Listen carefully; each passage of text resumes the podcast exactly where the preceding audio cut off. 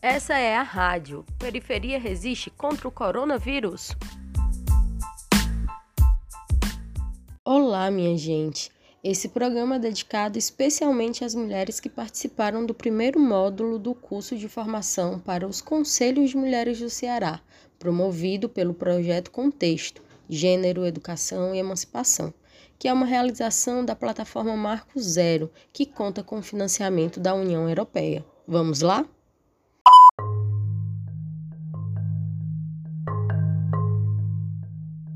Chamo Geiciane e teremos a participação de Raquel Viana, mestre em serviço social, militante e educadora popular feminista antirracista, que nos ajudará a entender todo o processo de luta, estratégia e consolidação do Conselho de Mulheres.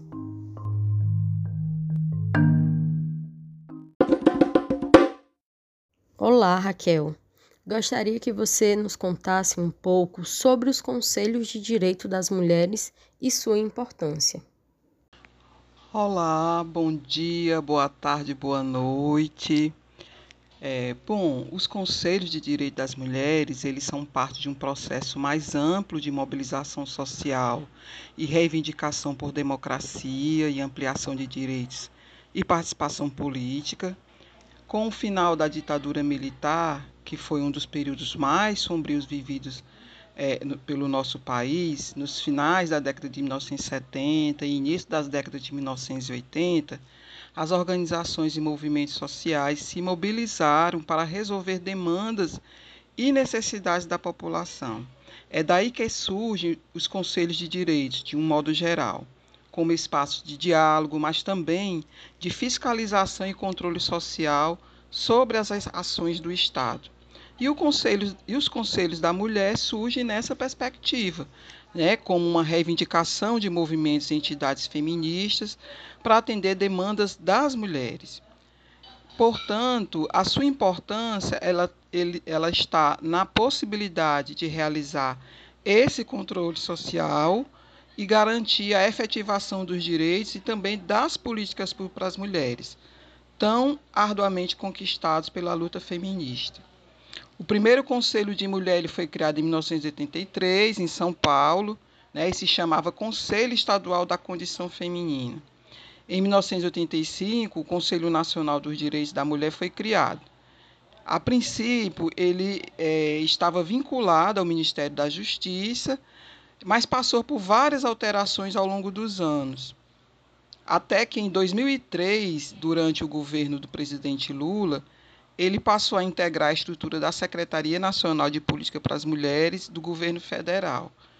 Então, ressaltando a importância desses conselhos, no sentido de é, reivindicar, elaborar é, é, e também fiscalizar as políticas, os serviços é, direcionados às mulheres. Então, eles têm esse processo né, de, de, de luta das mulheres, parte dessa demanda das mulheres organizadas, é, que sentiu a necessidade de ter um espaço né, vinculado à estrutura do Estado que pudesse responder às demandas e às necessidades das mulheres. E hoje eles, eles mantêm essa importância né, no sentido de se constituírem como esses espaços, né, mais um espaço. É, lembrando que os conselhos de direito das mulheres eles são um de tantos instrumentos importantíssimos né, de construção da cidadania das mulheres. É, os movimentos de mulheres e feministas, as suas organizações, também são fundamentais para que essas políticas e esses direitos eles sejam realmente efetivados na prática cotidiana das mulheres. Nós sabemos que, infelizmente, é, esses direitos e essas políticas quase sempre não chegam às mulheres. Né? As mulheres vivem ainda em situações extremamente difíceis, né, de violência, de falta de acesso aos serviços de saúde, enfim é, tudo em função dessa estrutura de desigualdade que marca a sociedade brasileira. Então, é, esses conselhos, e particularmente o Conselho de Direito das Mulheres, têm essa importância né, de serem espaços de, de, de articulação, de diálogo entre as organizações e movimentos de mulheres com instituições vinculadas ao Estado, para que os direitos e as políticas para as mulheres sejam efetivadas. Raquel, agora gostaríamos de saber um pouco como foi esse processo aqui no estado do Ceará. Aqui no Ceará, o processo não foi muito diferente do restante do país. Né? O Conselho Cearense dos Direitos das Mulheres foi criado em 1986. Ele também nasce nesse contexto de redemocratização do país e de grande agitação política e social. Ele é resultado da mobilização de organizações e movimentos de mulheres feministas, é, muitas dessas mulheres ligadas à esquerda e vindas do movimento de mulheres pela anistia, e que questionavam as estruturas de opressão, de exploração e exclusão das mulheres, é, e reivindicavam maior igualdade entre mulheres e homens. À época, questões como violência contra as mulheres, é, o acesso à saúde, ao trabalho e a representação política das mulheres nos chamados espaços de poder e decisão já faziam parte da agenda do Conselho. Portanto, a exemplo dos demais, ele nasce com o mesmo objetivo, de ser espaço de diálogo entre os movimentos e organizações de mulheres e o Estado, é, e de garantir a efetivação dos direitos das mulheres. Mas não foi um, um processo muito tranquilo, né? pelo contrário. A história do Conselho é, das Mulheres no Ceará é marcada por disputas, né? tentativa de intervenções e muitas vezes desrespeito à autonomia política do Conselho por parte de alguns governos. Mas, de qualquer forma, o Conselho conseguiu cumprir um, um papel importante né, na ampliação das políticas para as mulheres no estado do Ceará. Nós sabemos que no estado do Ceará ainda existem municípios que não têm conselho de mulheres. A pergunta é: qualquer pessoa pode criar o conselho? Você pode nos explicar? É verdade, ainda existem municípios que não têm Conselho de Direito das Mulheres. É, a princípio, qualquer pessoa ou organização pode propor a criação do conselho é, no seu município. É, mas, de todo modo, deverá existir um projeto de lei é, que crie o conselho. Esse projeto de lei ele pode ser encaminhado diretamente pelo Poder Executivo, né, o prefeito, a prefeita, é, caso eles tenham esse compromisso com as mulheres. Ou também ele pode ser enviado para o Poder Legislativo Municipal, é, a Câmara de Vereadores e Vereadoras, naqueles casos em que o prefeito, a prefeita não demonstra interesse com a criação do conselho. É, neste caso específico, as organizações, é, movimentos de mulheres, é, partidos políticos, eles podem tomar essa iniciativa. Mas, independente de onde parta a proposta de criação do Conselho, ele vai passar necessariamente pela aprovação da Câmara Municipal. Nesse caso, né, é fundamental o papel das organizações e movimentos feministas e de mulheres para pressionar, seja o Poder Executivo, seja o Poder Legislativo, para aprovação do projeto. Para além disso, outra coisa é muito importante que as organizações e movimentos de mulheres, elas participem de todo o processo de elaboração da lei de criação do Conselho da Mulher. Né? Isso dá mais legitimidade ao Conselho, é, isso é, possibilita um processo de organização e de participação e, de certa forma, de mobilização das mulheres no município. Né? Então, é um, é um momento importante para que essas mulheres elas possam estar dialogando sobre as suas demandas, sobre as suas dificuldades e que isso possa estar expresso no projeto de lei que vai criar o Conselho da Mulher no município. É, o conselho ele não pode ser criado é, a toque de caixa ou simplesmente pela prefeitura ou pela a Câmara Municipal ou por um é, é, movimento, organização simplesmente, sem que é, o conjunto das mulheres daquele município também tenham a oportunidade de participar e de opinar sobre a criação do conselho. Então, esse processo de articulação, de mobilização das mulheres é fundamental né, para que esse projeto ele, ele saia com a cara das mulheres, com as necessidades e as demandas das mulheres do município. Raquel, gostaríamos de saber o passo a passo que as organizações precisam seguir para criar o conselho.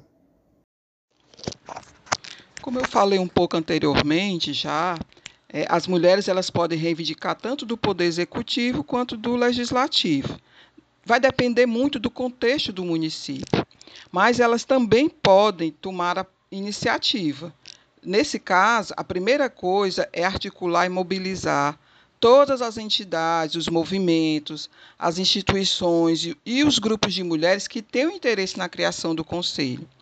É muito importante a representação de todos os segmentos de mulheres, tanto as urbanas como as rurais. As mulheres negras, as lésbicas, as trans, as indígenas, as quilombolas, as com deficiência, as representantes de categorias de trabalhadoras, enfim, a grande diversidade de mulheres daquele município. A segunda coisa é organizar o processo de elaboração da proposta.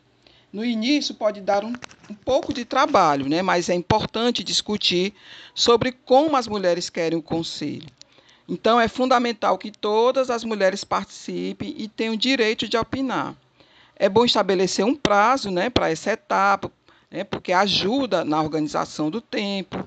Depois junta todas as contribuições é, e elabora um esboço de uma proposta. Se tiver alguém com mais experiência que já tenha participado desse processo, é importante convidar também. Um terceiro momento é a elaboração do anteprojeto propriamente dito. Né? O que é esse, esse, esse anteprojeto? É um documento né, que deverá ter todas as informações né, sobre o conselho, o seu objetivo, a função, é, o funcionamento, é, que, e nesse momento podem novamente pedir apoio de alguma conselheira ou podem também consultar modelos de projetos já existentes, né, para que possa ter uma ideia de como é, formular a sua proposta. Com a proposta pronta, tem que ter mais mobilização e pressão para aprovação né, na Câmara Municipal. Então é preciso articular com os vereadores e vereadoras comprometidas com a luta das mulheres, mas pressionar todos para aprovação do projeto. É importante reforçar, independente se a criação do conselho é uma iniciativa do executivo, do legislativo ou da sociedade civil, né, das organizações e movimentos de mulheres, esse processo de mobilização, de, de articulação e pressão, ele é fundamental. Né? Ele tem que existir para que as mulheres possam participar, possam se apropriar da proposta do conselho e que essa proposta ela saia de acordo com as suas reivindicações.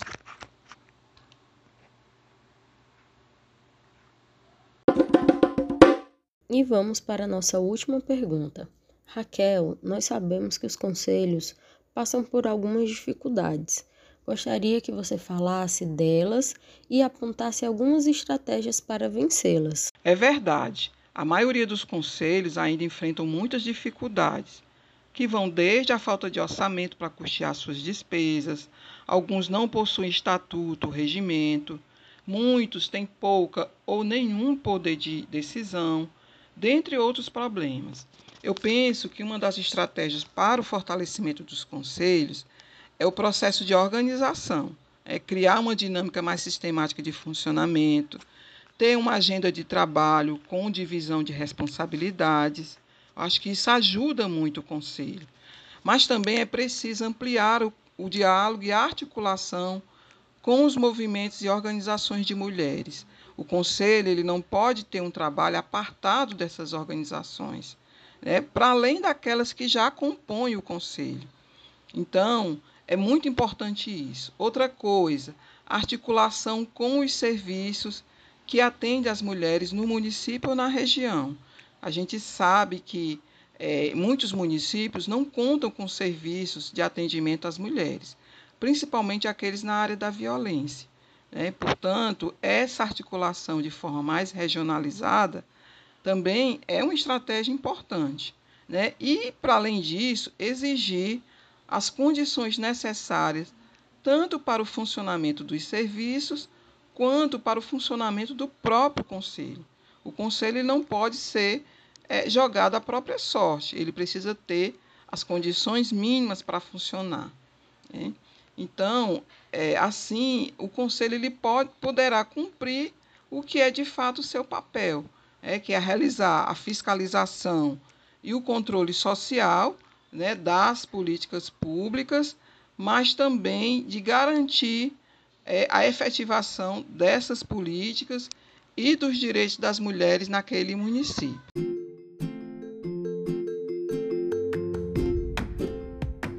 Obrigada, Raquel, por partilhar todo o seu conhecimento com a gente. E você que escutou esse programa até o final, não esqueça, compartilhe com mais pessoas. Por hoje é só. Beijos e abraços.